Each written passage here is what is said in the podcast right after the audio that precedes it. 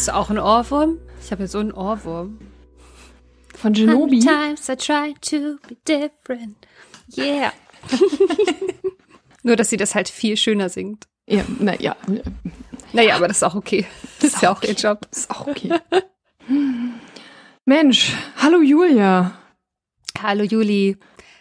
Herzlich willkommen, alle anderen Leute auch zu Hard aber Fail.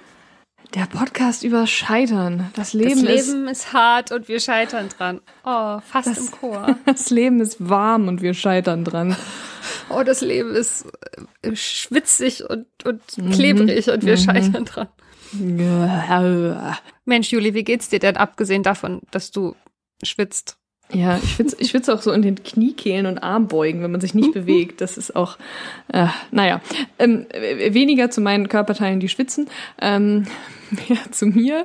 Ich habe so also tatsächlich so eine kleine Scheitergeschichte erlebt. Äh, und zwar habe ich in der Schauspielschule, in der ich arbeite, gestern ein ähm, ein Fotoshooting veranstaltet. Äh, unsere Absolventinnen und Absolventen ähm, habe ich mit einem Fotografen zusammen, äh, also das habe ich so ein bisschen organisiert und dass die, die haben halt, ist halt eine Scheißzeit für die, ne? Die haben kein Abschlussstück, ähm, die dürfen keine Abschlussgala haben, äh, so wie viele Menschen, die jetzt gerade irgendwo Abschlüsse machen, Abi machen. Das wird halt alles nicht gefeiert und auch die haben leider, ja, geht das leider nicht. Dann wollte ich aber trotzdem, dass sie ein Gruppenfoto haben, äh, beziehungsweise dass, es, dass wir Porträts von denen haben. Und ich hatte mich mit dem Fotografen, wie ich geglaubt habe, ist ein toller Fotograf. Ich kenne den auch gut. Es ist ein fantastischer Mensch. Und deswegen ist es noch schlimmer. Wir haben uns abgesprochen und wir haben uns 100% falsch verstanden.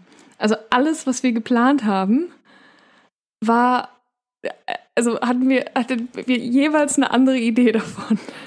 Und auch schon sowas wie Zeit und, und Tag und so? Also äh, nee, Zeit und Tag hat funktioniert, aber wie der Ablauf ist, ähm, wer hat wie viel Zeit. Äh, ich hatte die Idee, dass die alle nacheinander kommen. Er hatte gedacht, dass die alle zusammenkommen und es wie so eine Art auch Workshop ist, dass man sich beieinander zuschaut, ähm, wie so eine Speedrunde. Und äh, das haben wir dann auch hingekriegt. Also ich habe da eine ganz tolle Schülerin, die das dann alles ganz schnell noch organisiert hat, dass viele Leute an einem Platz waren und aber es war mir so peinlich. Und ich glaube, also einfach, weil es ist ein, es ist ein professioneller Fotograf, der ist, der ist einfach richtig gut. Und, ähm, und dann kenne ich ihn auch noch gut und das macht es eigentlich noch viel schlimmer. Und ich dachte, oh Gott, wie unangenehm. Und ähm, ich glaube, es liegt einfach daran, dass ich äh, an diesem Arbeitsplatz, in dem ich arbeite, immer sehr viel gleichzeitig mache. Und ich glaube, in unserem Orga-Gespräch habe ich immer was gesagt, das habe ich mir gemerkt. Und seine Antworten habe ich auch irgendwie gehört, aber wahrscheinlich habe ich nebenbei eine Mail gelesen äh, oder ne, irgendwie Papiere auf den Tisch angeguckt und dann einfach nicht richtig aufgepasst. Und ähm, also es hat alles geklappt, alles auch nicht tragisch, aber dieses Gefühl, wenn nur so das Herz irgendwie einmal in den Bauch fällt, wenn man so denkt, krass, das ist scheiße, ich habe einfach, das ist, ah, ah, also es ist gut gegangen. Ich war komplett durchgeschwitzt, äh, also nicht nur wegen der Temperatur, sondern auch wegen der leichten Panik. Aber es ist, ähm, ich glaube, es ist was Schönes bei rausgekommen. Ja, das ist echt ein scheiß Gefühl, wenn man selbst irgendwie sowas vertüdelt und man weiß, scheiße, oh. ich, ich, bin schuld und ich krieg's mhm. nicht hin. Und normalerweise bin ich doch gar nicht so. Ja, das ist ja auch vor allen Dingen bei diesen Sachen, wo man denkt, das kann ich normalerweise. Ja, mhm. genau. Ich, ich habe mal, also ähm, das ist schon ein bisschen her, das war noch während der Schauspielschule, hatte ich ein Gastengagement in Magdeburg. Da habe ich die Brüder Löwenherz gespielt. Und ein paar Wochen bevor ähm, die Produktion losging, war, ich glaube, dazwischen war noch ein Urlaub und da war die, das die Leseprobe. Und ähm, also Leseprobe, paar Wochen Urlaub, dann, dann gingen die Proben los. Und ich war in Hamburg und wusste an dem dem und dem Tag muss ich da unten sein zur Leseprobe, hatte ein Auto, wollte dann dahin fahren, hatte mir das alles total schön überlegt, wo ich dann schlafe und so. Und um zwölf kriege ich einen Anruf hier in Hamburg. Ja, wo bist du denn? Bist du schon auf dem Weg? Und ich so, und ich hatte mir den falschen Tag gemerkt. Also ich hatte halt, ich wusste das richtige Datum, aber in meinem Kopf dachte ich immer, das wäre der Sonntag, aber es wäre schon der Samstag gewesen. Und ich war jetzt also am Samstag noch in Hamburg, wollte irgendwie abends losfahren ja, das war richtig schlimm. Da war das ganze Ensemble versammelt. Der Regisseur ruft mich an. Der Regisseur, der mich als einzig, nee, nicht als eine von zwei Menschen, aber von außen eingekauft hatte, weil er mich so toll fand und unbedingt mich für dieses Stück haben wollte und ich bin einfach nicht da. Das war richtig schlimm. Und ich saß in diesem Auto, habe angefangen zu weinen, wie verrückt, habe mich tausendmal entschuldigt und habe gesagt, sowas passiert mir halt nie, nie. Ich habe noch nie sowas ver verpaddelt. Ich bin immer total pünktlich und organisiert. Ich weiß nicht, wie das passiert ist. Das war so ein schlimmes Gefühl. Ja, aber es ja, hat dann ja. auch alles geklappt zum Glück, so wie bei mhm. dir zum Glück gestern auch. Also ich, ich habe mich dann entschuldigt, dann haben sie die Leseprobe ohne mich gemacht und dann war ich bei den Proben da und habe allen irgendwie Wein und Bier und Schokolade ausgegeben und einen Kuchen gebacken und dann war es auch wieder okay. Ui. Ansonsten ähm, wollte ich nur einmal sagen, dass wir ganz, ganz tolle Zuhörerinnen und Zuhörer haben, äh, die uns, nachdem wir ähm, mit der ersten Folge losgelegt haben, nachdem wir unsere kleine Sommerpause gemacht haben, uns ganz viele liebe Nachrichten geschrieben haben, dass sie sich freuen. Und ähm, äh, für eine ganz bestimmte Person möchte ich einmal sagen, ich habe einen Suppenrückfall gehabt. Ich habe wieder, ich habe wieder eine Instant-Suppe gegessen und es war großartig. Und jetzt sind wieder vier Suppen bei uns. Jetzt sind wieder vier Suppen bei uns im, im Schrank. Naja, Ach ich hoffe, so. also nicht ein einmaliger Rückfall, sondern ja. du bist gleich wieder total angefixt. Also ich habe die nicht gekauft, das hat ähm, mein äh, mit mir lebender Mensch hier gemacht, aber jetzt sind sie halt da, ne? Jetzt, also, was soll man tun? Jetzt muss man sie halt auch essen. mhm. Sie sind halt einfach auch sehr günstig. also, das Geld ist ja einfach gerade nicht so da. Ähm, da ist so eine 70 Cent Suppe auch. Obwohl ich mir jetzt nicht vorstellen kann, dass das für dieses Wetter ein gutes Essen ist. Weil man da eh schon so schwitzt, ja. weil die Suppe scharf ja. ist, oder? Ja.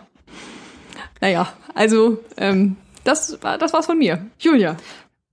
Ja, abgesehen von der Story, wo ich gerade erzählt habe, dass mir so, sowas uns nie passiert, dass ich Daten verpaddel, habe ich natürlich den 30. Geburtstag von einer sehr guten Freundin verpaddelt.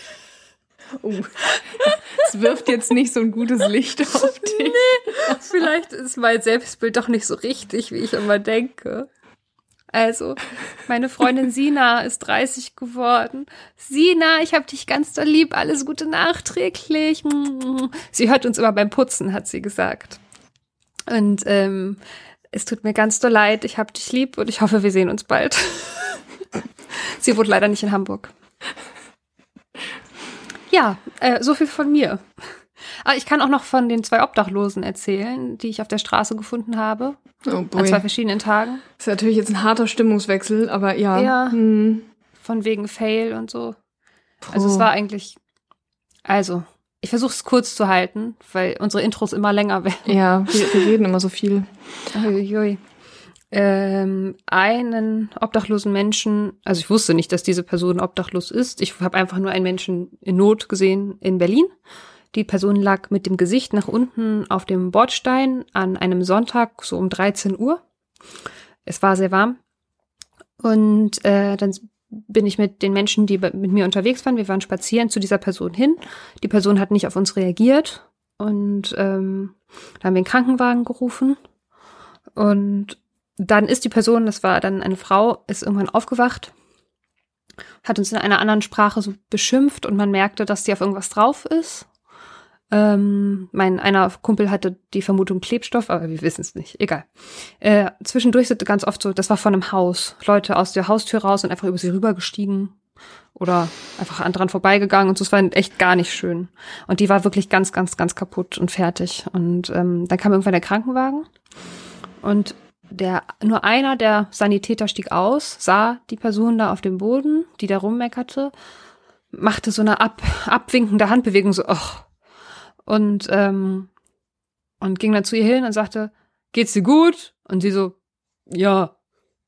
Und dann ist er wieder eingestiegen und der Krankenwagen ist weggefahren. Also der hat gar nicht mit uns geredet. Der hat einfach nur, wahrscheinlich kannte er sie schon, ich weiß es nicht. Und die sind einfach wieder gefahren. Und ich habe gedacht, krass, das wäre jetzt der Moment gewesen, wo diese Frau einfach mal ein warmes Bett gehabt hätte und eine Dusche und was Richtiges zu essen und vielleicht neue Klamotten gekriegt hätte, wenn ihr sie mitgenommen hättet. Und die haben nichts gemacht.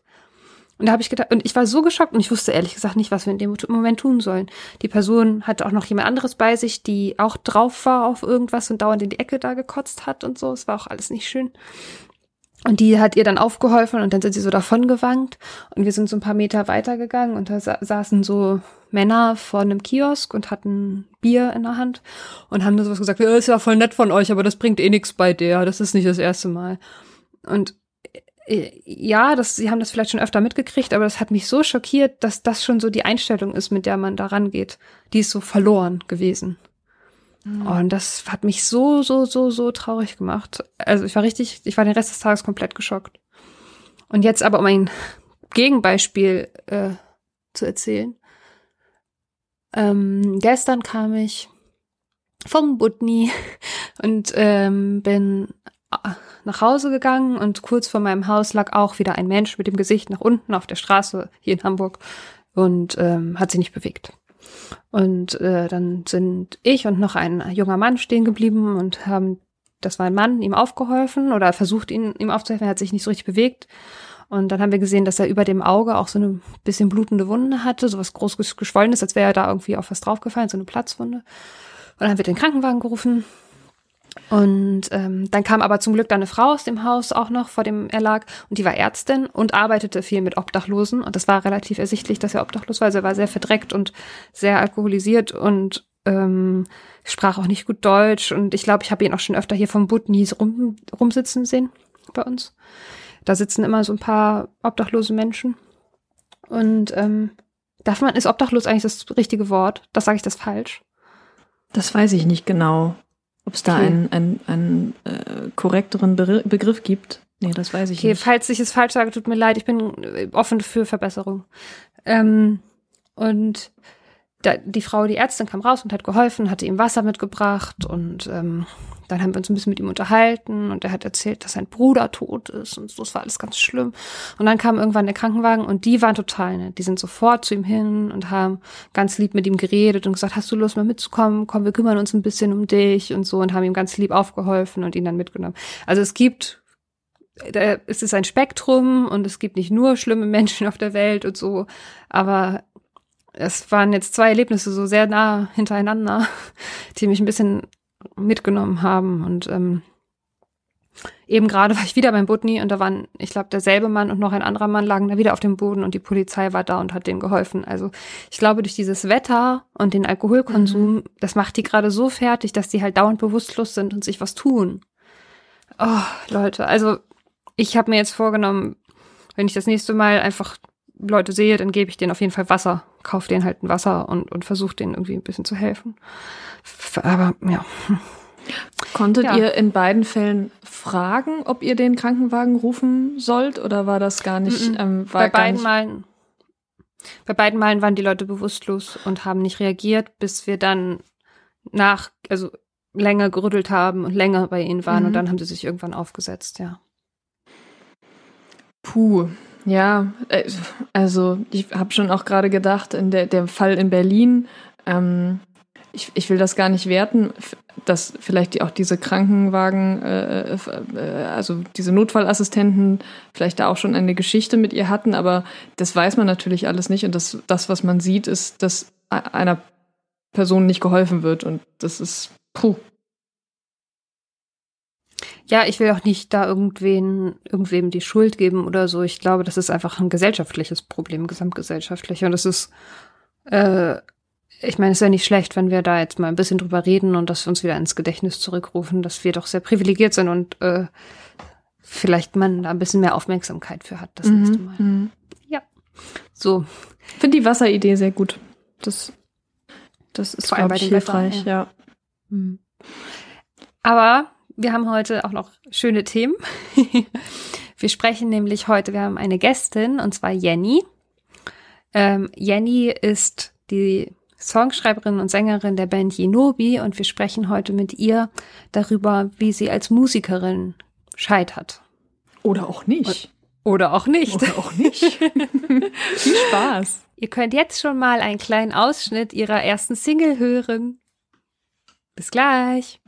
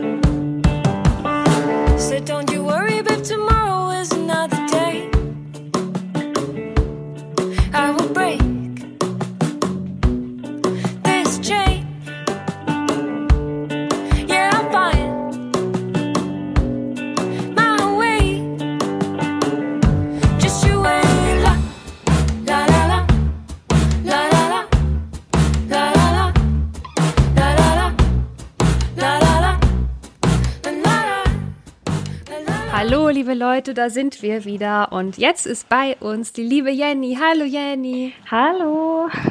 Hallo, schön, dass du da bist. Ich freue mich auch, hier zu sein. Ihr habt gerade schon einen ersten Eindruck von ihrer Single 100 Times bekommen, die gerade rausgekommen ist. Am Ende werdet ihr noch ein bisschen mehr hören. Aber ich stelle euch die Jenny jetzt erstmal so als Menschen vor. Also, Jenny, ich habe das gerade gelernt. Oh Gott, ich habe es schon vergessen. Jenny Opelmo Matson? War Richtig, das okay? ja. Yes! ist gebürtige Schwedin. Oh, ich war ganz aufgeregt. Und wohnt seit 2010 in Deutschland. Sie wurde 1990 in Göteborg geboren und hat mit zehn Jahren angefangen, Posaune zu spielen. Sie ist heute freiberufliche Kontra- und E-Bassistin und in mehreren Projekten tätig. Sie schreibt Songs, sie spielt Gitarre und spielt Klavier und sie singt wie eine schwedische Göttin. Nach dem Abitur 2009 hat sie ein Jahr Jazz studiert an der Volkshochschule in Böllners, nee, Bollnäs. Bollnäs, oh genau. Oh, I'm so sorry. Und da hat sie Kontrabassunterricht genommen. Aber dieses, äh, was auf Schweden Volkshochschule ist, ist nicht vergleichbar mit unserer Volkshochschule. Es ist so wie ein ähm, Vorbereitungskurs für so eine Musikhochschule oder ein Konservatorium, richtig? Ja, man könnte sagen, dass es so wie College in den USA ist. Also du wohnst dann da, du hast dann da auch ein Zimmer oder du teilst ein Zimmer und jeden Tag hat man dann, äh, wenn du jetzt Jazz studiert, nur Unterricht äh, in dein Haupt- und dein Nebenfach. Du hast dann Musiktheorie, Gehörbildung, äh, Jazzensemble, sehr, sehr viel. Genau, man macht einfach nur Musik von morgens bis abends. Ja, sehr schön ist das.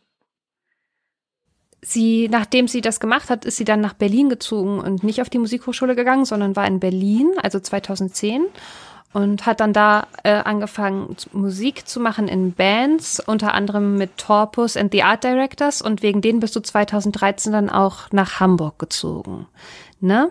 Richtig, ja.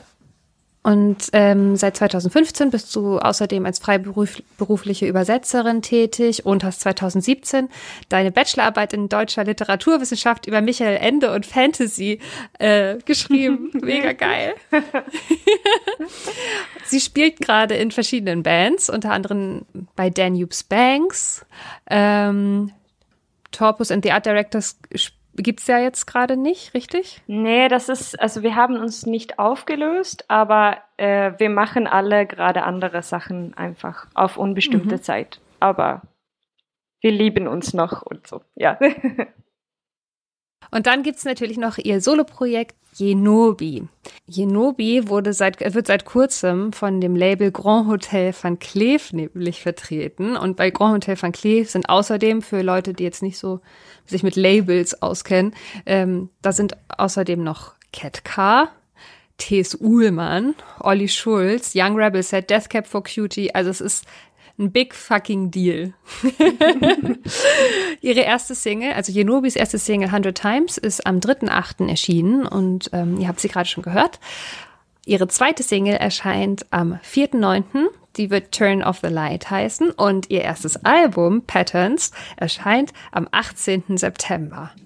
In letzter Zeit ging da alles ziemlich doll Schlag auf Schlag und du hast mittlerweile auch zwei Musikvideos schon gedreht, ne? Ja. Ja, das war ziemlich, also da war ja die ganze Corona-Phase und äh, dann äh, war ich unsicher, ob das was mit, mit dem Vertrag von Gran Hotel wird, ob wir überhaupt das Album dieses Jahr rausbringen oder nicht. Und dann hieß es halt Ende Juni, ja, Jenny, wir haben Bock, äh, das wird super schön. Und dann so, ja, wir brauchen innerhalb von einem Monat äh, Musikvideos, Booklet, äh, alles. aber, aber sehr schön. Also viel, viel zu tun, aber alles tolle Sachen. So. Aber das, das heißt im Grunde, dass du von März, also seit äh, Corona äh, uns so ein bisschen in den Lockdown äh, gebracht hat, von März bis Juni war bei dir auch Stillstand und dann, dann ging es wirklich äh, Schlag auf Schlag oder wie ja, war das? Ja, genau so. Ich konnte oh. halt ein bisschen äh, Online-Unterricht geben. Also ich gebe ja so, ich unterrichte ein bisschen in Musik und äh, das, das konnte ich ein bisschen weitermachen, aber alles halt zu Hause. Äh, von, von der Sofa äh, und meistens nichts, also so wie bei vielen anderen Künstlern auch. Yes. Ja. Wir wissen, wovon du redest. Ähm, Musikerin ist ja ähnlich wie Schauspielerin, würde ich jetzt mal sagen, so ein, so ein Mythosberuf. Also alle haben irgendwie eine Idee, äh, wie der Beruf nach außen wirkt, aber nicht so richtig eine Idee, wie er nach innen im Grunde wirklich funktioniert. Mhm. Ähm, hast du das Gefühl, dass dass viele, ich sag mal, versuchen und äh, die, die, ähm, die, die lange Zeit, die man eben auch braucht, um vielleicht auch an den Punkt zu kommen, wo du jetzt bist, dass man das so ein bisschen verstecken muss, weil, nach, weil man nach außen hin einen, Erfolg äh, zeigen muss?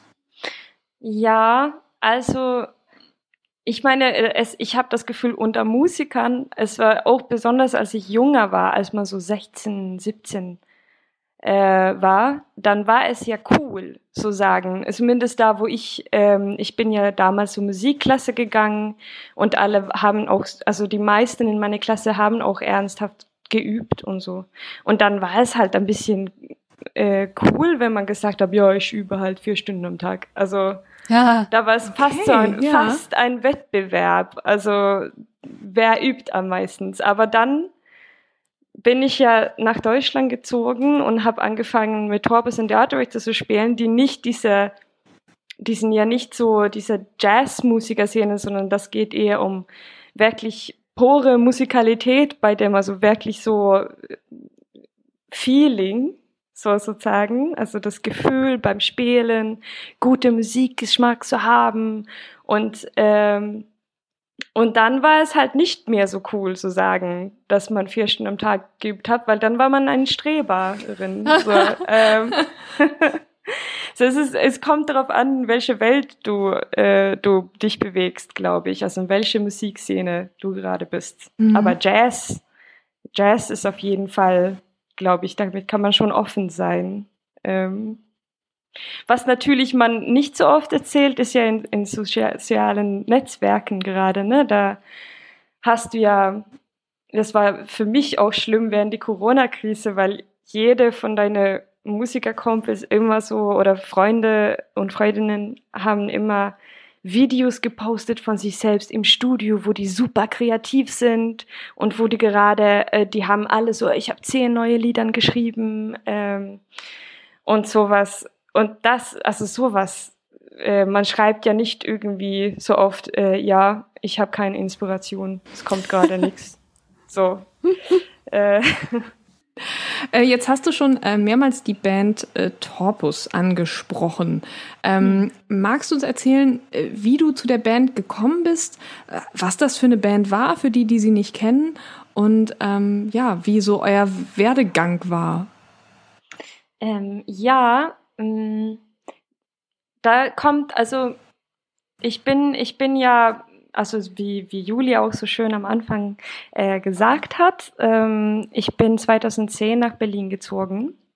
Und eigentlich ging es mir darum, ich habe ja dann davor, 2009 bis 2010, Jazz studiert. Und seitdem ich ein ganz kleines Mädchen bin, habe ich immer diesen Traum gehabt, ich will die beste Bassistin der Welt werden. Äh, also, dass ich war bei einem Paul Geil. McCartney. ich war bei einem Paul McCartney Konzert mit äh, meiner Mama und ihrem Mann, ähm, als ich zwölf war und ich habe ihn gesehen und ich so, ja, ja, das will ich, genau das. So. Geil. Äh, und dann habe ich halt ähm, angefangen, E-Bass zu üben. Äh, und dann habe ich angefangen, Kontrabass zu üben, dann in dieser Jazzschule, direkt nach meinem Abitur, in dieser Bollnäs, dieser Jazz-Internat. Dann habe ich allerdings in Bollnäs entdeckt, oh, es gibt aber doch ganz schon viele andere Bassisten und Bassistinnen auf der Welt, die richtig, richtig gut sind. Und, ähm, und das wurde halt auch, es wurde ein, ein sehr großen Druck, besonders in der Jazzszene. Man hatte halt das Gefühl, ähm, also wir saßen in der Mensa zusammen und alle Bassisten haben auf ihre Gläser getrommelt und der, der am meisten Hornhaut auf seine oder ihre Finger hatte, äh, dann hat das äh, am lautesten, äh, also wie heißt das, geklungen, wenn man mhm. auf dem Glas schlägt mit dem Fingerspitzen. Ja. Genau. Und das war also, ich hatte eine wunderbare Zeit und viele tolle Freunde und ich weiß, es ging allen zu mit diesen Prestationen zu beweisen, wer der Beste ist. Aber für mich war es damals mit 19 ähm, plötzlich dann so alles ein bisschen viel. Und, ähm, und ich hatte das Gefühl, ich, ich muss auch mal gucken, ich habe jetzt mein ganzes Leben nur diesen einen Ziel gehabt und ich will mal was anderes probieren. Dann bin ich nach Berlin gezogen. Und, mit, mit 19? Ähm, ja, also 2010, dann, ja genau, dann war ich noch, noch 19.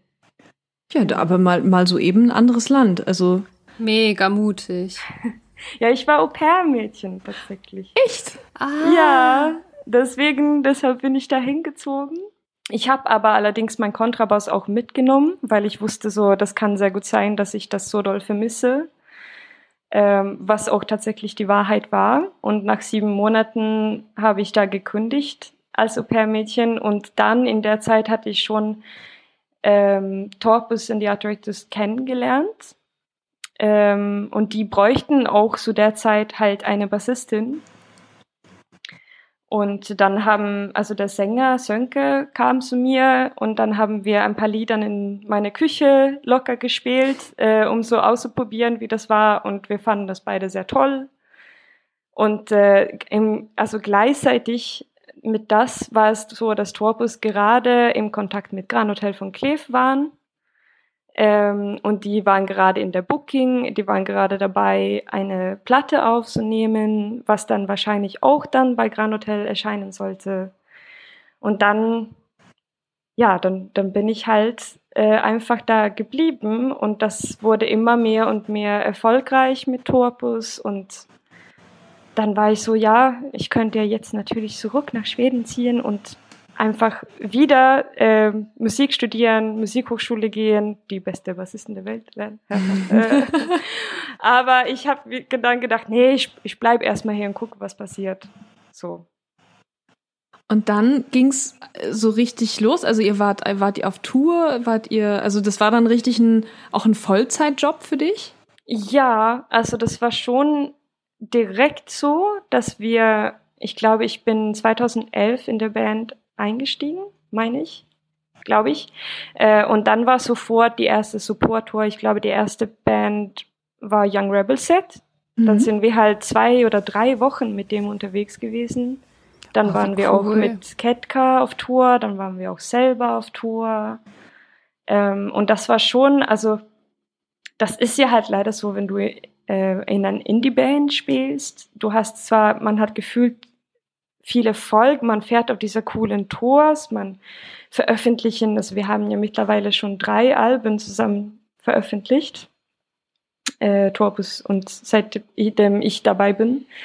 Und äh, man denkt, wow, das ist alles so, so toll, aber besonders, besonders viel Geld verdient man damit leider nicht. So. Mhm.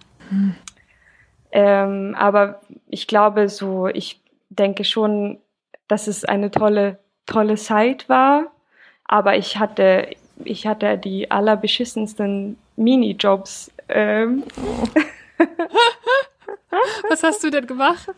Ja, ich hatte, also ich weiß nicht, die waren ja nicht, ich, ich hatte auch manchmal sehr tolle Minijobs, aber es, es war nicht so, wo, äh, also wo ich sagen würde, äh, dass es mein Traumjob gewesen ist. Aber ich habe alles gemacht von ich habe in, in Dönerläden habe ich äh, gearbeitet.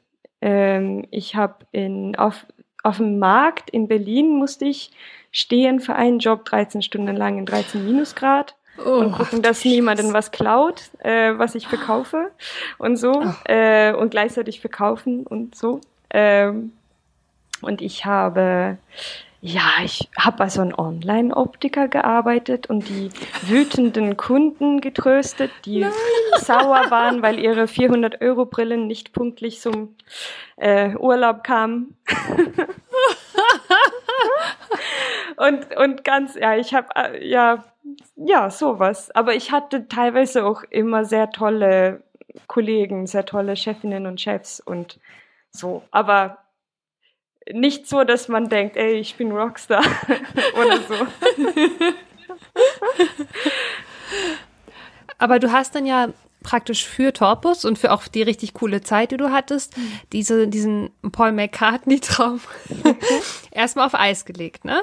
Also du hast ja gesagt, okay, ich mache jetzt erstmal Torpus und dann gucke ich mal. Wolltest du das immer noch machen, irgendwann das nachholen mit der Musikhochschule? Also mit Torpus habe ich ja, also als Bassistin in der Band, wenn man bei Hurricane und Southside gespielt hat und so, dann hat es ja sich, also das war ja schon sehr, sehr toll. Ähm, leider war es nicht so, dass man davon, ähm, also teilweise im Sommer, in den Sommermonaten, wo, es gut ging, könnte man schon ein bisschen davon leben, aber ähm, es war nicht so wie Paul McCartney. Äh, das ist was anderes. Aber genau, also für mich war das dann immer so, dass ich, ich habe immer überlegt, nein, das mit der Musikhochschule, ich könnte ja natürlich in Hamburg die Musikhochschule machen. Aber dann habe ich immer gedacht, nein, das war so lange her, äh, her mit dem Jazz und, und wenn ich immer, wir haben so viele Tours mit Tourbus jedes Jahr, dann kann ich ja nicht gleichzeitig so äh, da fest studieren, so das wird zu viel wahrscheinlich oder zu stressig. Und dann hab, hatte ich irgendwann 2014, glaube ich, die Idee, ja, aber hey, ich kann jetzt ich kann jetzt drei Sprachen fließend, also Deutsch, Englisch und Schwedisch. Und was wäre dann mit Übersetzen? Und da habe ich ja dann auch angefangen mir vorzustellen, so, dass ich irgendwo in einer schönen Wohnung sitze und ein schön literarisches Werk von Deutsch in Schwedische übersetze äh, mit so einem Monat Zeit zum Deadline und alles ganz toll und dann nebenbei so dann, dann funktioniert diesen Übersetzungsjob perfekt zu den auf Tour fahren und so kann man auch auf Tour übersetzen. Habe ich mir da alles so gedacht. Hört und, sich eigentlich relativ gut an. Ja, ne, ich, in meinem Kopf war es damals auch. Ähm, und dann habe ich angefangen, so Deutsch von einer schwedischen Universität als Fernstudium zu studieren. Und dann wurde es auch mehr und mehr in der Richtung deutsche Literaturwissenschaft. Und ich fand das super spannend. Ähm, war sehr, sehr stressig tatsächlich dann letztendlich ähm, auf Tor zu studieren und so, aber äh, auf jeden Fall habe ich das durchgezogen, meine Bachelorarbeit gemacht und dann hatte ich das Studium noch nicht ganz fertig und dachte dann so, ja, aber jetzt will ich anfangen, ein bisschen zu arbeiten, so wirklich als Übersetzerin. Dann habe ich meinen letzten Minijob gekündigt und habe mich komplett selbstständig gemacht. So, ich hatte nur Mus Musik und Übersetzung. Und das war 2018. Äh, und dann saß ich da. Ich war fix und fertig. Ich war so gestresst. Ähm, ich habe einfach alle Übersetzungs-, Online-Übersetzungsfirmen angeschrieben, die ich finden konnte. Ähm, die haben alle ziemlich schlecht bezahlt. Ich habe eine sehr, sehr gute in Dänemark gefunden. Die, mit dem arbeite ich immer noch zusammen. Die sind richtig toll, aber der Rest war so 17 Uhr abends. Hallo Frau Appen, können Sie bitte diesen Text bis morgen um 11 übersetzen? Und dann war es meistens auch nicht schön literarische Werke, sondern eher äh, automatisch laufende Garagetoren. äh, die müssen auch übersetzt werden. Ja. Die müssen auch übersetzt werden. Ist ja leider so. Und ich saß häufig da und habe einfach nur so, ich habe die Aufgabe schon angenommen. Ich saß da und habe mich verrückt gemacht, weil ja, das war so ähm, hm. schlimm. Oh, das, das ist eine gute Story jetzt, auf jeden Fall. und auf jeden Fall habe ich nach ein halbes Jahr gemerkt, okay, ich habe jetzt die letzten vier Jahren was studiert, was ich jetzt letztendlich tatsächlich hasse. Oh nein. ähm, oh. Es tut mir so leid, dass ich so lache, aber es ist okay. Ich, es ist auch ein bisschen, also man kann schon, ich kann schon mittlerweile. Damals war es nicht so lustig, jetzt kann ich darüber lachen. Ähm, ja, das glaube ich. Aber äh, dann war ich so, okay, jetzt bin ich, jetzt bin ich bald 28. Ich habe immer noch nicht die Musikhochschule gemacht, was ich eigentlich hätte machen sollen. Und wenn ich jetzt anfange, dann sind alle meine, kommen, ähm, also alle die anderen, die gleichzeitig mit mir studieren. Kommilitonen. Ja. ja, genau, die, die sind dann Anfang 20. Ähm, und das war für mich dann, ja. nicht so schön. Und dann kam ja noch was dazu, wenn ich mich richtig erinnere. Mhm. Dann ging auch noch Torpus in die Pause. Genau, dann, dann war es, dann war das halt so, dass, genau, das mit dem Übersetzen hat nicht so gut geklappt. Dann habe ich überlegt, okay, Mist, was kann ich sonst so machen? Und dann Ende 2018 war das, dann haben wir mit Torpus äh, entschieden, also das gab in der Band, ähm, also von den anderen Bandkollegen wünschen, was anderes zu machen für eine Zeit, für eine unbestimmte Zeit. So, wir haben uns wirklich nicht aufgelöst oder so, aber erstmal für den nächsten Jahren, man weiß halt nicht wie lang, äh, machen wir halt nichts mehr. Und das war alles auf einmal und dann stand ich da und ich war unglaublich pleite. ähm, so 2000 Minus auf dem Konto äh, die ganze Zeit und das kam einfach nicht mehr ran und ähm, mit Torpus war es dann erstmal zu Ende und äh, ich hatte keine Ausbildung so richtig in irgendwas, was ich wirklich machen will und ja, Puh. das, ja, das war ziemlich, das war heavy auf jeden Fall.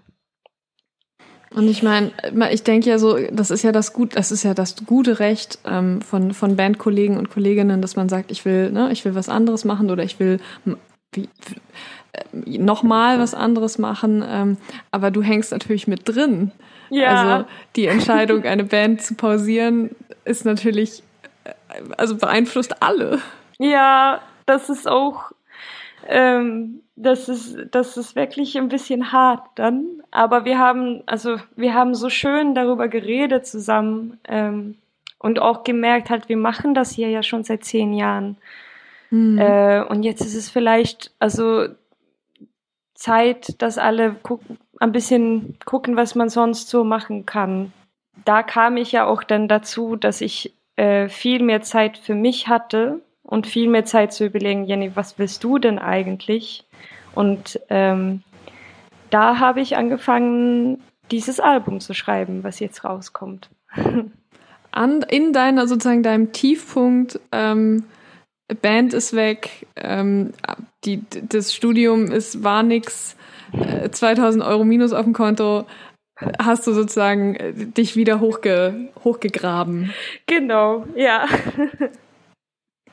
Also ähm, es war dann, also die, die, die Liedern oder ich habe immer geschrieben, seitdem ich ganz klein bin. Äh, früher war es eher so Kurzgeschichten und sowas, aber auch ein bisschen Liedern aus Spaß und so. Und das war für mich, das Schreiben war immer ein bisschen wie Therapie für mich, dass ich ähm, zum Beispiel, wenn ich, wenn es mir richtig schlimm ging, ähm, früher, dann könnte ich eine halbe Stunde, Stunde sitzen und einfach nur schreiben, schreiben, schreiben. Auf dem Computer einfach alles, was sich schlimm anfühlte, niederschreiben, äh, und dann habe ich nie wieder das Dokument angeschaut, aber dann war es raus irgendwie. Und je mehr Liedern ich dann geschrieben habe und besonders wenn es um diesen Themen ging, also dass es mir so schlecht ging, ähm, desto, also dann habe ich auch gemerkt, dass es sehr schön ist, wenn es dir richtig schlecht geht. Es ist sehr schön, was was Schönes daraus zu machen. Ähm, und auch, was mich auch sehr inspiriert, ist ja zum Beispiel, ich liebe halt, habe immer andere Künstler und Bands geliebt, die auch über schweren Themen schreiben. Zum Beispiel Depression ähm, und sowas, weil dann hat man das angehört oder dieses schöne Lied angehört mit diesem Text und man fühlte sich nicht einsam, sondern man fühlte sich so, okay, da gibt es noch jemand und der oder, der oder die fühlt genauso wie ich. Ähm, und das ist so auch ein bisschen mein Wunsch mit dieser Platte. Mal schauen, was passiert. Ne? Aber das Allerschöne wäre ja natürlich, wenn jemand das anhören würde und sagen so, oh, das hat mich ähm, geholfen in einer sehr schwierigen Zeit. Also ja, das wäre toll. Du hast, glaube ich, im Vorgespräch mit Julia, hat sie mir zumindest erzählt, ähm, gesagt, dass im Grunde jeder Song auf der Platte ähm, ein Scheitern beschreibt. Ja.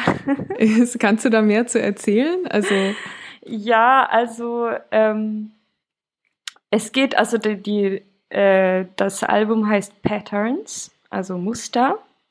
Und es geht ja darum, dass wir im Leben von der, also wenn wir Kinder sind und wenn wir Teenies sind, dann entwickeln wir Mustern. Das kann von unseren Eltern kommen, das kann einfach von anderen erwachsenen, erwachsenen Menschen kommen, mit denen wir aufgewachsen sind, ähm, von der Schule kommen. Mm. Und das wir entwickeln halt verschiedenen psychologischen Mustern, um vielleicht uns selber zu schützen oder weil wir irgendwas tausendmal in der Kindheit erlebt haben und dann nehmen wir an, das ist dann immer so. Oder man hat zum Beispiel der Klassiker, man ähm, sucht sich immer so den falschen Partner, weil wir uns wohlfühlen mit einer ähm, schlechten Behandlung, was aus der Kindheit kommt. Äh, und wir verstehen das selber nicht. Aber äh, eigentlich ist es das, ja, man, man geht immer wieder zurück irgendwie. Mhm. Äh, statt nach vorne zu gehen, mal eine ganz neue Bahn zu fahren, ähm, nimmt man immer das Gleiche, so, äh, der gleiche Weg. Ähm, und das ist halt in jedes Lied, zum Beispiel die erste Single 100 Times äh, was jetzt rausgekommen ist, äh, handelt. Die ist so schön. Ich habe vorhin schon ein bisschen gesungen, aber ganz schlecht. Oh. Vielen Dank. Das freut mich sehr. ja, das ist, ähm, das, das bedeutet mir sehr, sehr viel, der Text. Es ist aber, habe ich viel zu spät gemerkt, wie unfassbar persönlich diesen Text ist. Weil der ja genau davon handelt, dass man, man, es ist eigentlich so wie ein Gespräch. Es ist so, ich verspreche dir, äh, morgen geht es mir besser, ich werde schon einen Weg finden, ich werde aufhören, die ganze Zeit so schlechte Laune zu haben oder so traurig zu sein. Äh, wird schon und dann kommt der Refrain, wo man halt das Gegenteil singt, so, nö, äh, doch nichts. So, das, ich, jetzt geht es mir doch wieder schlecht. Sorry. Und, aber ich versuche es, so. Und davon, davon, ja, das ist ja auch ein Scheitern eigentlich, ne? wenn man immer wieder zurück in, der, in die Tiefe rutscht. Ja. ja, und das ist so schön, weil sie so ähm, übertragbar sind. Also ich habe mir zum Beispiel das Lied äh, Jonas angehört und äh, das funktioniert total gut. Also jeder, der mal Erfahrung mit in einer Beziehung mit jemandem gemacht hat, der nicht committen wollte, ja. kann sich da total wiederfinden und das ist ganz toll. Ähm, also die die Übertragung hat für mich auf jeden Fall funktioniert. Oh, das ist sehr schön. Möchtest du erzählen, als du das Lied eingesungen hast, wie das war? ja, das ist auch sehr schön, äh, Julie, dass du, dass du meinst, dass man das fühlst. Äh, genau das ist, ist ja auch mein Wunsch. So, ähm, also das ist nämlich so, dass äh, gerade als ich diesen, dieses ist einer der neuesten Liedern, das ist Jonas. Ähm, und ähm, das ist also es war sehr schwer für mich, den einzusingen. Und am Ende habe ich so, also ich habe die Platte ja aufgenommen und Sönke hat hat das aufgenommen und gemischt und so und Felix hat das auch mit produziert. Sönke Torpus, Sönke? Genau, Sönke Torpus von Torpus. äh, wir waren auch im Sein Studio, das heißt The Bubble. Äh, kann ich, ich kann das für alle Musiker da draußen, die eine tolle Album mit einem wunderbaren Produzenten äh, aufnehmen wollen, auf jeden Fall fahr dahin. Sönke ist fantastisch. Ich finde das so schön, dass du da mit Sönke jetzt dann wieder zusammengearbeitet hast, obwohl es so dein Projekt war. Also da merkt man wirklich, wie ihr sehr, sehr ihr euch lieb habt und wieder der Zusammenhalt ist. Ja, das ist, aber das war auch, kam eigentlich nie in Frage, glaube ich, als Torpes ähm, dann dieser Pause angefangen haben. Ähm, also wir lieben uns so sehr und dieser Jungs, die sind ja für mich auch ein bisschen also wie mein, eigentlich wie meine so deutschen Adoptivfamilie gewesen. Also das, ähm, das, das ist so Freundschaften, die, glaube ich, ähm, nie weggehen werden, so denke ich. Und man fühlt, also ich fühle mich auch mit Sönke und Felix sehr wohl, weil manchmal ist es auch so, wenn man äh, eine Platte aufnimmt äh, als Musikerin, dass man in der Falle reinrutscht, wo du dann irgendwann sitzt mit ähm, männliche Mitarbeiter, die einfach dich nicht mehr zuhört und plötzlich ist es nicht mehr deine Platte. Oh. Sondern plötzlich, die, die, es wird sehr viel Mansplaining gemacht, es wird sehr viel, nee, ich weiß das viel besser als du. Ähm, und das sind dann irgendwann nicht mehr deine Liedern, aber mit Sönke und Felix ist es so schön, weil, äh, weil die so schön zuhören und das war immer klar, ich bin die Chefin. Ähm, und ähm, die sind unfassbar tolle und aufmerksame Menschen halt. Deswegen war das perfekt. Also Felix ist ja, Felix Roll spielt ja auch Schlagzeug und das ist auch der Schlagzeuger von Torpus and the Art Directors. Aber genau, also, aber trotz dieser Vertraulichkeit, die wir miteinander mhm. äh, haben, war es so bei Jonas, äh, weil das ein sehr neues Lied war, weil die Geschichte auch ziemlich frisch ist, gewesen ist, ähm, war ich sehr, äh, ähm, das, das tat noch sehr weh und lag mir sehr nah am Herzen. So dann ist Zönke und Felix halt raus aus dem Studio gegangen und ich habe mir eine Flasche Prosecco geholt und dieser Flasche getrunken ähm, und sehr viele Takes von diesem Lied machen müssen, weil ich immer anfangen musste zu weinen. Sönke dürfte auch die Takes nicht aussuchen oder sowas, weil das so silently stare at the door. So ganz viel. Und das war mir viel so unangenehm, so das war so ganz für mich alleine. Aber der hat auf jeden Fall, ich finde, dass ich bin sehr zufrieden mit dem äh, mit dem Gesang auf dem Lied, weil man, man kann das spüren, wie ernst das gemeint oh, ist. Ja. Und so. ja.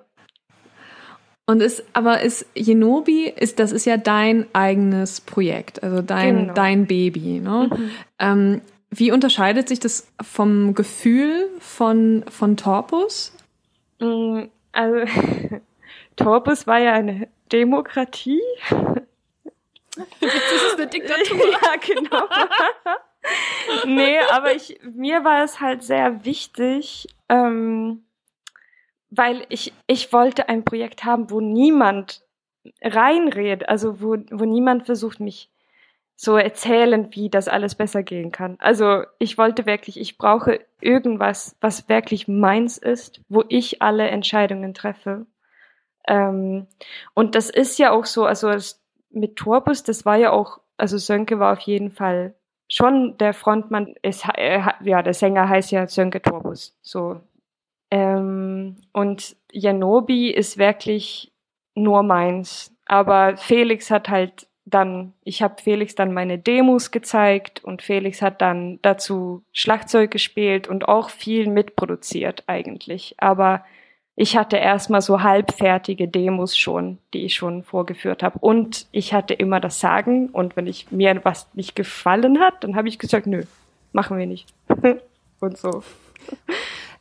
Wenn man, ähm, also für die Leute, die sich nicht so richtig gut auskennen, inklusive mir selbst, mit diesem Musikerprozess, mhm. wie lange ist so ein Prozess und was ist Teil davon? Du, wenn man anfängt, so was zu schreiben und jetzt gibt es da die Platte. Wie lange hat das gedauert? Oh, ich glaube, es ist extrem unterschiedlich. Also das, das ähm, für mich die ersten, also ein paar Liedern, die jetzt auf diesem Album rauskommen, die habe ich schon 2017 geschrieben vielleicht. Also dann drei Jahre halt, ne? Ähm, ja, das kommt darauf an, wie, wie viel Zeit, wie viel Zeit du reinsteckt. Also manche Leute sind ja so, du ähm, fährst einen Monat weg, irgendwo, wo du alleine bist. Ähm, du schreibst Hammer, du schreibst super, super viel, du nimmst sehr viel auf für dich alleine und dann hast du vielleicht ein Album. Und dann hast du die Lieder geschrieben und dann hast du ein Demo aufgenommen. Genau. Richtig? Genau. Und, und das hast du auch ganz alleine gemacht oder hattest du da schon also instrumentale Unterstützung von anderen Leuten für dieses Demo? Nee, also ähm, ich habe äh, ich habe entdeckt, ja, ja, stimmt, so war das. 2017 habe ich ein neues Handy bekommen Und der hatte GarageBand. Ich war ja sehr pleite, wie gesagt, und könnte mir nicht so viele tolle Studio-Equipment leisten. Aber dann habe ich tatsächlich mit meinem kleinen Handy ähm, habe ich dann selber, also da konnte man auch schon also eigene Schlagzeugs also programmieren quasi. Und dazu habe ich dann Bass aufgenommen, einfach dann Handy neben mein Bass hingelegt und gespielt und dann habe ich dazu auch Gitarre aufgenommen. Dann habe ich da so äh, mit diesem schönen Mikro, in dem ich jetzt gerade rede, mein Gesang aufgenommen. Und äh, dann so Klavier, wenn man Ideen hat, so Klavier habe ich das auch dann eingespielt. So dass, also sowas mache ich immer lieber selber, weil dann wird es halt auch so, wie ich, wie ich denke. genau. Mhm. Gerade sagen, Teil der ah. eigenen Entscheidung. Also yeah. cool. Aber so einen Plattenvertrag, den kriegt man, indem man sich sozusagen mit einem Demo bewirbt oder also so ein Label kriegt man, indem man sich mit einem Demo bewirbt oder wie funktioniert sowas? Für alle jungen Musikerinnen und Musiker da draußen, die ah. das auch ausprobieren möchten. Ja, also, ja, stimmt, da gibt es tatsächlich ein paar guten Tipps. Ähm, also das Demo soll ja natürlich, also je besser der Demo ist und je fertiger der Demo ist, desto größere Chance gibt es ja, ähm, dass, dass das Label sich dafür interessiert. Ähm, und dann sollte man am besten, also man schickt auf gar keinen Fall die ganze Platte hin, sondern man schickt so die drei, vier besten Liedern. Und am besten nicht als nicht so schön wie vor, so einer kleinen CD oder so Kassette. Nein, das hört sich keiner an, sondern schön ein äh, E-Mail schreiben mit einem Soundcloud-Link, wo man einfach direkt drücken kann. Ähm, genau, das ist, glaube ich, der beste Weg. Und bei Gran Hotel war es ja so, dadurch, dass ich sie so lange kenne durch Torpus, waren wir immer im Gespräch und ich habe den auch ganz viel gefragt, so was habt ihr, welche Tipps jetzt, wenn ich ein Label suchen möchte, gibt es Förderungen ähm, für die Studiozeit und so. Und dann haben wir halt, ähm, habe ich denen, glaube ich, schon meine Demos erstmal gezeigt. Und dann waren die schon beeindruckt und waren so, wow, Jenny, das, das ist doch sehr schön. Ähm, und dann, äh, wir haben schon ein bisschen Interesse, so, und dann habe ich den danach äh, die Rough Mixes quasi, also die rohen äh, Sporen oder Liedern, äh, was wir bei Sönke aufgenommen haben, habe ich den dann in Oktober, November letztes Jahr geschickt und dann meinten die, ja, das, das finden wir gut. So, ja, da habe hab ich auch, glaube ich, ein bisschen Glück gehabt, dass, dass ich äh, die schon auch gekannt habe und so. Und jetzt hast ja. du da diesen, diesen Plattenvertrag in einem, bei einem Label, äh, was, also was, was groß ist und äh, bekannt ist. Und Gibt es bei dir im Umfeld oder in der Familie auch ähm, Menschen, die das immer wieder hinterfragen, was du da denn so machst? Ich würde jetzt ja sagen, da ist jetzt also hinter Jenny kann man jetzt ein Häkchen setzen, die ist versorgt. Ähm, also beruflich, der Erfolg ist da? Äh, oder ist das immer noch ein Prozess? Äh, hörst du ähnliche Sachen, die wir auch gerne hören, ähm, die da sind? Ja, das ist ja schön mit der Kunst, aber vielleicht, ähm, also vielleicht könntest du ja noch mal was Ordentliches machen. dann, dann trinkt Jenny erstmal einen Schluck. Ja, genau. nee, das war schon, ja, also als ich klein war und allen gesagt habe, also als das zwölfjährige Jenny rausgegangen ist, gesagt, nee, ich will Musikerin werden, auf jeden Fall. So. Dann habe ich ja sehr selten gehört, ja, wie toll. Natürlich sollst du das werden. Wie geil. So. Sondern die meisten Leute haben gesagt, ja, aber Jenny, weißt du, wie schwer das eigentlich ist? Und ich kenne so viele, so erwachsene Menschen, die jetzt Musiker sind und, oder Musikerinnen und Musiker sind und ähm, und die, die, es geht denen alle so schlecht. Und die haben immer so viel Geldprobleme und bla bla bla. Und, und äh, das hatte ich ja auch. Ich kenne das, ich kenne das ja äh, auf jeden Fall. Ähm, und ich glaube, also meine Eltern wollten immer, dass ich glücklich bin. Und das war natürlich für den beiden sehr, sehr schlimm, wenn deren Tochter ähm, der sehr, sehr sturen Tochter in Hamburg wohnt, äh, wenn es ihr sehr, sehr schlecht geht und die bekommen das nur so am Rande in ein anderes Land mit. Ähm, und äh, die mussten halt, also für mich war das, ich bin ja sehr stolz und ich wollte auch nicht Hilfe haben von denen. Äh, ich habe mich sehr schnell unabhängig gemacht von meinen Eltern, aber meine Eltern sind sehr tolle Menschen und haben so, wenn irgendwas richtig gescheitert ist, dann haben die mich finanziell für, also wenn man eine neue Wohnung dringend braucht und der Kaution ist 700 Euro, die man gerade nicht hat, dann haben die mir das Geld schon ausgeliehen und sowas. Aber natürlich kam es dann immer wieder, also indem, dass die auch immer in Schweden wohnen und weil die überhaupt keine Ahnung von Grand Hotel von Cleve oder von ähm, Hurricane oder Southside Festival, die wissen halt nicht, was das ist, was das bedeutet, dann haben die halt nicht mal mitbekommen, was gut läuft, sondern die haben dann immer wieder gehört, wie ich, äh, besonders so 2018, wie, wie schlecht es mir ging. Und dann kam immer so, ja, aber Jenny, hier in Göteborg, ne, ich habe jetzt gerade gesehen, dass die eine Übersetzerin suchen von, von Deutsch auf Schwedisch hier in eine Firma. Sollst du dann nicht lieber lieber zurückkommen und so. Es ist ja lieb ähm, gemeint, aber. Ist ja lieb gemeint. Es hilft nicht. Ja, aber ich bin, mein Problem ist ja dann, oder das ist, glaube ich, kein Problem, aber es ist manchmal ein bisschen, was kann man sagen, dumm oder verrückt. Äh, ich bin wahnsinnig stur. und auch wenn es mir fast äh, killt, ähm, mit, mit Musikerin sein, ähm, war es so, ja, aber ich will einfach nichts anderes. Ich will das machen. Entschuldige, ja. aber ich wollte nur sagen, ich finde, also da bist du sehr streng mit dir, dass du sagst, du bist stur. Man könnte halt das auch anders ausdrücken und sagen, du weißt halt, was du willst und du kämpfst da sehr, sehr hart für und schon sehr lange und es hat sich auch immer wieder gelohnt, wie jetzt zum Beispiel. Mhm. Also ähm, ja, also nur für, für deinen Kopf und auch meinen eigenen Kopf, weil ich weiß genau, wovon du sprichst und ich bin auch immer wieder genau in derselben Situation. Es ist, glaube ich, gut, sich die Möglichkeit offen zu lassen, das anders zu formulieren und, und auch stolz darauf zu sein, dass man sowas so lange durchgezogen hat und so, so ein großes Durchhaltevermögen zeigt. Oh, danke. Das kannst du mir das nächste Mal sagen, wenn ich wieder eine ja, Krise ich habe. Werde, ich habe das ja jetzt aufgenommen, dann spiele ich dir das wieder vor. oh, das ist, das ist schön. Ja, das stimmt. Und, und wenn man, wenn man zurückschaut, so auch auf diese letzten zwei Jahre, ist es ja auch. Dann, dann ist man ja auch stolz.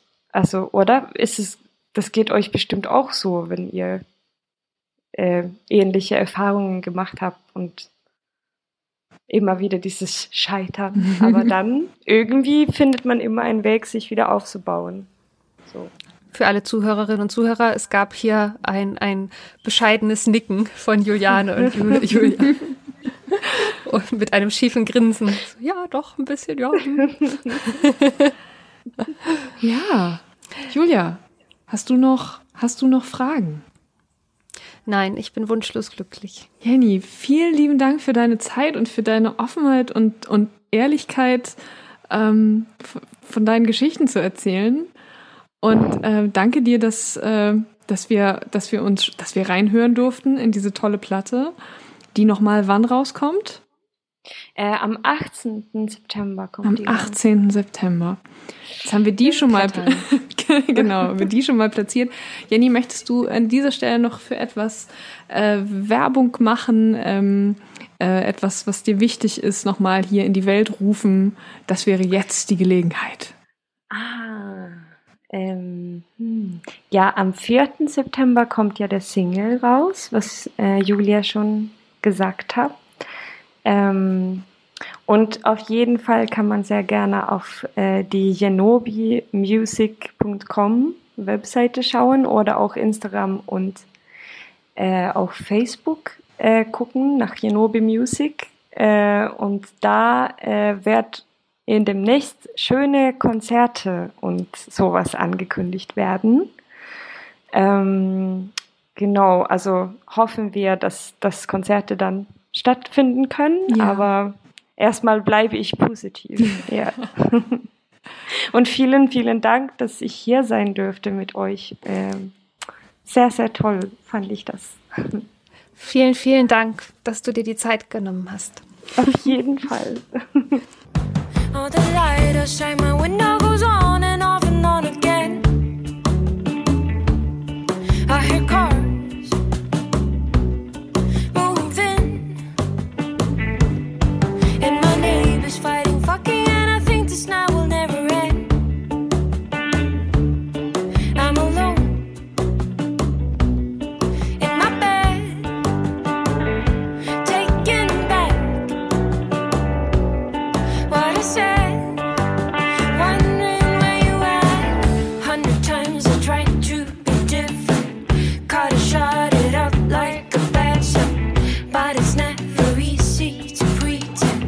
you find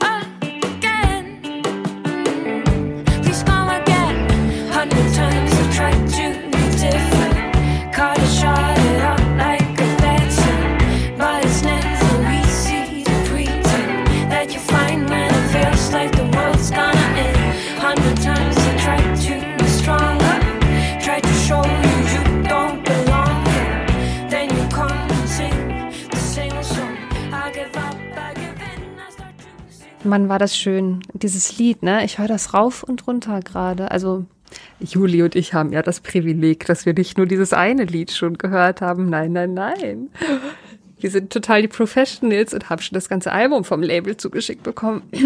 Es ist sehr empfehlenswert. Ja. Also, und äh, wie gesagt, ich würde es äh, jederzeit ähm, äh, eine Netflix-Serie damit äh, mit in Musikhintergrund legen. Oh Gott, naja, ihr wisst, was ich meine. So Soundtrack? Also nein, das ist e emotional äh, trifft es ganz viel und äh, also ich finde es ganz, ganz toll. ja, ich auch richtig schön. Richtig, richtig schön. So, Julia, ich habe eine Wespe in diesem Zimmer. Ich habe das ist während gesehen. des, während des Interviews ist die reingeflogen. Ich habe natürlich auch outfit-technisch ein Blumenkleid an. Ist natürlich Stimmt. ganz schlecht. Sie ist verwirrt. Ist, mein Körpergeruch zieht sie irgendwie auch an und jetzt weiß ich nicht, jetzt höre ich sie nicht mehr, jetzt weiß ich nicht, wo sie ist. Das heißt, meine Aufgabe für heute Abend ist, ähm, diese Wespe zu finden. Was ich auch relativ dringlich äh, machen muss. ähm, Aber du darfst sie nicht töten. Du musst sie unversehrt rausbringen. Das würde ich mich auch gar nicht trauen, weil die wird wahrscheinlich total aggro sein, wenn ich dann irgendwie einmal in meiner Angst auf sie raufhaue und ähm, äh, was ich nicht tue ähm, und, und, und nicht ordentlich treffe. Nein, nein, es gibt ein Glas und dann gibt es eine Zeitung und dann wird sie äh, in die Freiheit entlassen. Wenn ich sie denn finde. Also wer weiß, vielleicht wird sie auch unsere neue mysteriöse Mitbewohnerin. Oh, das wäre aber auch Hm. so süß. Dann habt ihr ein Haustier. Cool. Willi, die Wespe. Cool, cool, cool, die richtig Bock auf uns hat. ähm, ja, ähm, das Ende dieser Folge naht. Ja. Ich Wir möchte an dieser Tschüss. Stelle nochmal zu gut sagen. Und unsere offizielle Verabschiedung für jede Folge jetzt. Zu gut. Zu gut. Ihr Lieben, äh, wie, wie üblich, ähm, was heißt wie üblich, aber wir freuen uns weiterhin äh, über alle eure Nachrichten, ähm, über, ähm, ähm, über Ideen, wen wir vielleicht noch interviewen könnten, ähm, wenn ihr uns auf Instagram folgt.